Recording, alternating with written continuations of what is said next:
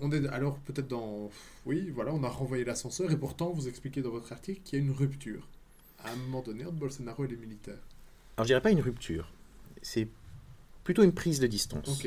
Alors il est vrai que, euh, voilà, pour contextualiser un peu, Bolsonaro a donné beaucoup, a, vraiment euh, mis euh, les forces armées en avant pour, dans la gestion de la crise sanitaire, d'un point de vue logistique notamment. Ça a été, il faut le dire, un, fiasco.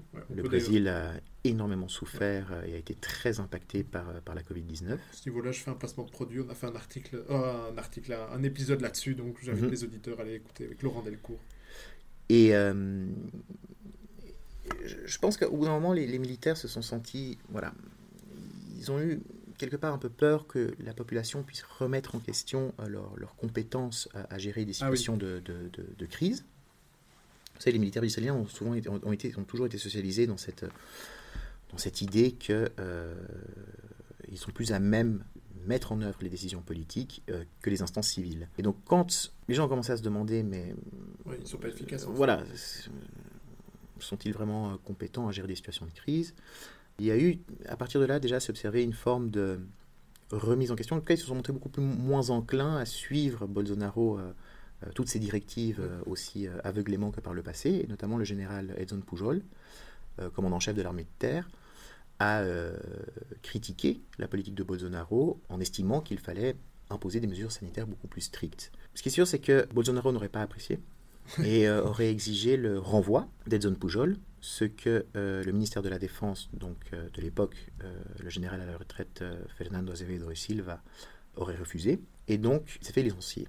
C'était le 29 mars 2021. le, ministère, le ministre de la Défense est remercié.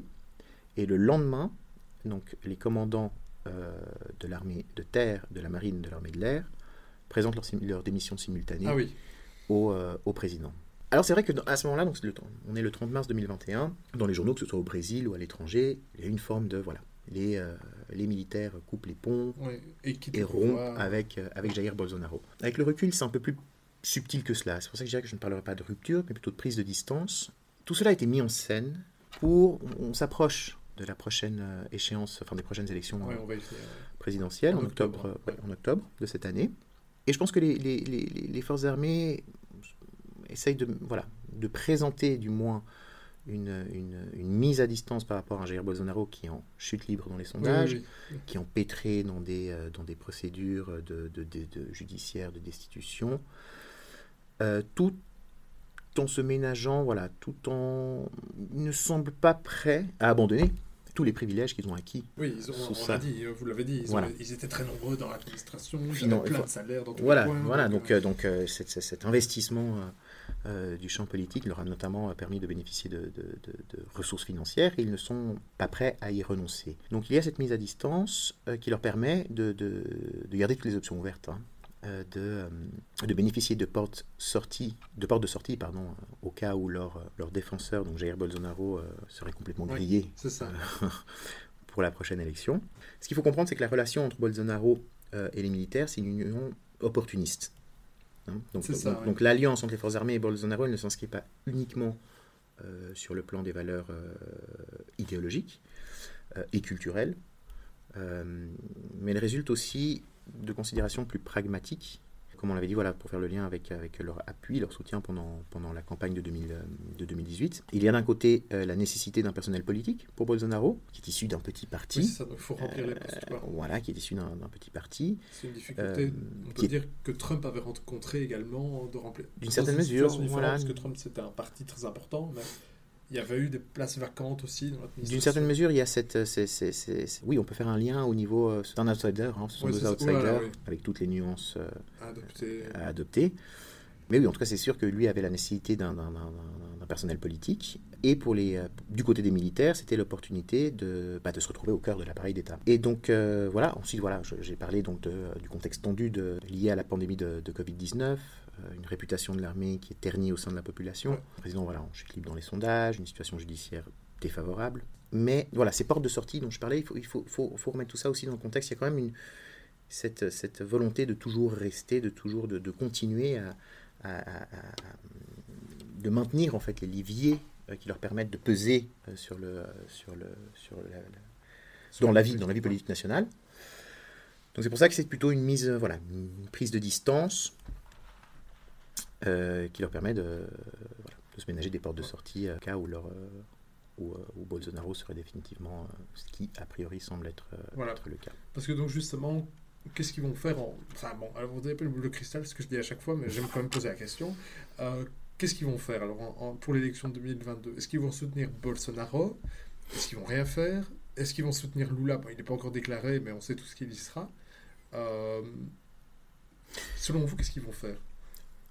Bah oui, la question reste, ouverte. Euh, ce qui semble priori euh, certain, c'est que euh, ils ne sont pas que les, les, les, militaires soient, soient, soient disposés à opérer un coup d'État à l'ancienne, okay, ouais. entre guillemets. Ouais. Cette, euh, voilà, oui, mais cette hypothèse semble, semble à écarter. Moi, je dirais il y, y, a trois possibilités. Donc, soit euh, soutenir Bolsonaro, continuer à soutenir ouais. de, de, de, Bolsonaro, qui reste voilà, leur, leur, leur, meilleur défenseur, mais voilà, dans le contexte. Avec la donc, prise de voilà, distance, ça paraît voilà, un peu. la prise, oui, oui, et surtout qu'il est, euh, il est en chute libre dans oui, les sondages. Faut pas situation judiciaire. voilà. Donc, euh, une deuxième possibilité, ce serait de, de,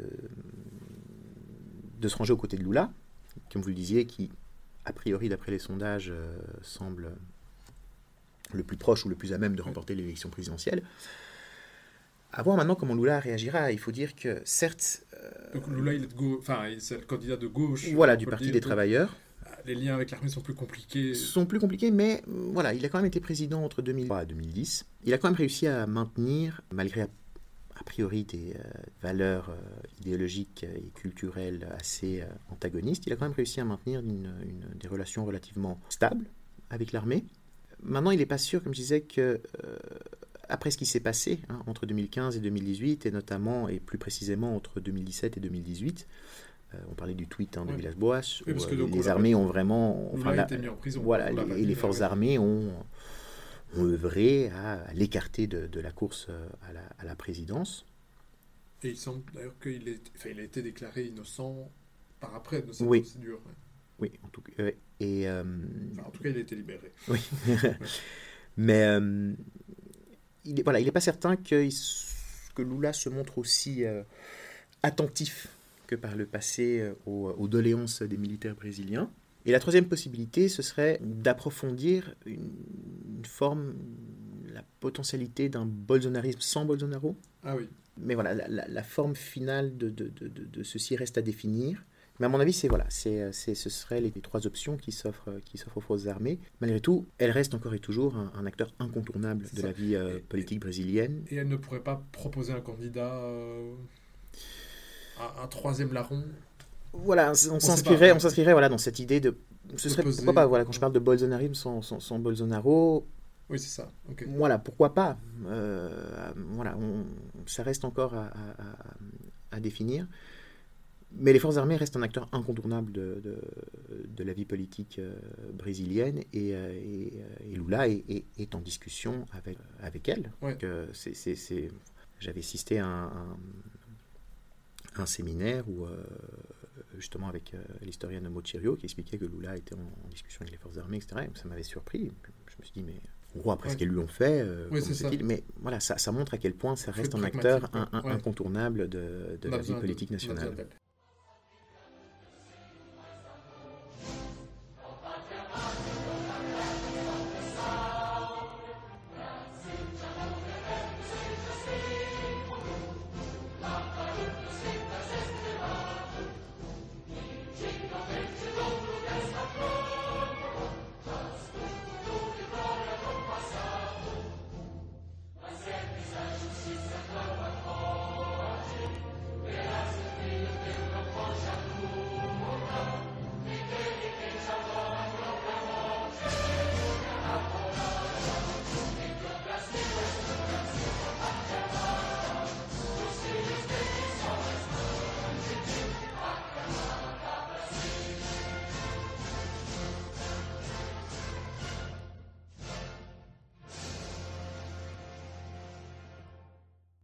Et ben justement, alors, euh, quittons la politique et entrons plus dans le domaine militaire, voire stratégique.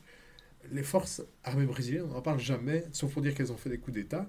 De Quelle est la situation de l'armée au Brésil? Alors juste, Oui, juste vous- pour terminer sur, euh, sur la question précédente, ce que j'ai oublié de...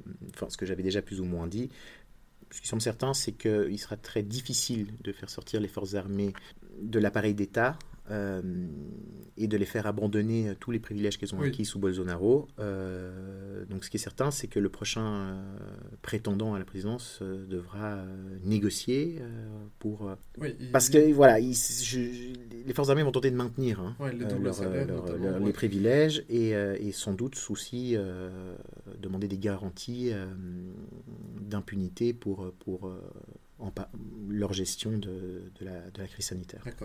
Donc voilà, il y a des périodes de négociation euh, qui s'annoncent très, euh, très intenses avec, euh, avec, euh, entre les futurs euh, prétendants à, à la présidence et les forces armées.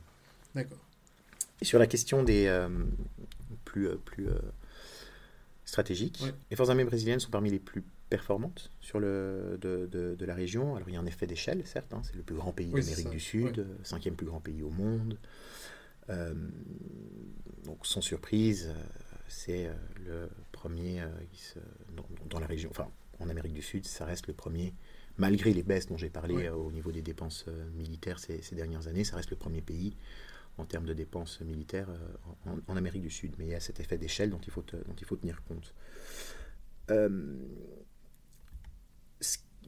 le Brésil donc, vise euh, toujours à améliorer ses capacités de, de- protection, à renforcer la surveillance de la région amazonienne et, euh, euh, et de ses eaux côtières. L'Amazonie reste toujours, est toujours une, région très, très chère aux, militaires, à cette idée de, voilà, de protection du territoire. Donc toujours, il y a cette volonté de renforcer la surveillance de la région. Et aussi, le Brésil cherche toujours à développer davantage son industrie de défense. On peut citer deux, euh, deux projets. Donc, il y a le projet ProSub, qui est, un, qui est écrit en 2008. C'est un partenariat entre la France et le Brésil euh, pour la production d'un sous-marin à propulsion nucléaire, qui serait le premier du Brésil, et de quatre sous-marins à propulsion euh, diesel électrique. Et il y a aussi le projet FX2, donc qui vise à développer et produire 36 avions de chasse euh, Gripen, donc du constructeur euh, suédois Saab. Et donc malgré voilà, malgré ces dépenses, malgré un contexte, euh, enfin une, oui, un contexte économique défavorable, euh, ces projets continuent. Euh, c'est ce que je voulais dire encore, c'est euh, les forces armées brésiliennes arrivent toujours à, maintenir, voilà, à maintenir leur, leur, leur euh, poids dans, euh, dans la vie euh, politique euh, du pays et, euh, et, euh, sont rapidement contra- contrariés si le développement de, de ces programmes euh, d'acquisition, de production se, se trouve entravé. On a souvent souligné les relations tendues hein, entre les forces armées brésiliennes et Dilma Rousseff Mhm. euh, qui s'explique aussi par le passé de celle-ci, hein, qui était une ancienne euh, guerriera qui a été emprisonnée pendant deux ans et demi euh, pendant, sous le régime militaire. On avait connu, voilà, sous Lula, comme je vous disais, il y a eu vraiment une période de- d'investissement important, une augmentation continue des dépenses militaires année après année euh, après son entrée en fonction, malgré une baisse initiale, mais ensuite on a eu une augmentation continue euh, jusqu'à ce que se stabilise autour des euh, 25 milliards de dollars euh, américains. Et depuis, les dépenses sont restées à ce niveau, malgré justement, enfin Lula a quand même pu bénéficier d'une période, une période d'expansion économique très favorable, et ces dépenses se sont quand même maintenues sous Dilma Rousseff, alors qu'elle n'était plus du tout Dans ce contexte favorable. dans ce contexte, dans ce, dans ce contexte économique favorable. Voilà.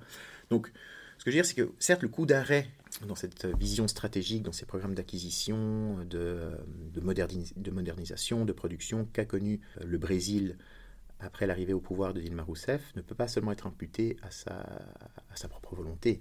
Lorsqu'on analyse les chiffres, les dépenses militaires ont été quand même maintenues, malgré un contexte économique très défavorable. Mais voilà, ce qui est sûr, c'est que euh, le contentieux était très profond entre les forces euh, armées et Dilma Rousseff, euh, de par son passé, et aussi, à un moment charnière, ça a été la euh, mise en place de la Commission nationale de la vérité Mhm. en 2011, censée euh, euh, enquêter sur les crimes commis pendant la période dictatoriale que, les forces armées ont pris comme un, affront et comme vraiment un stratagème vindicatif.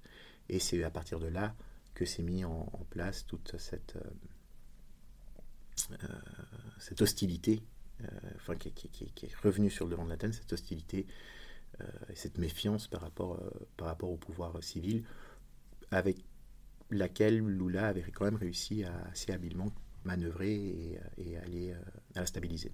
Eh bien, merci beaucoup, Jonathan Vandenberg, pour votre temps. Merci à vous.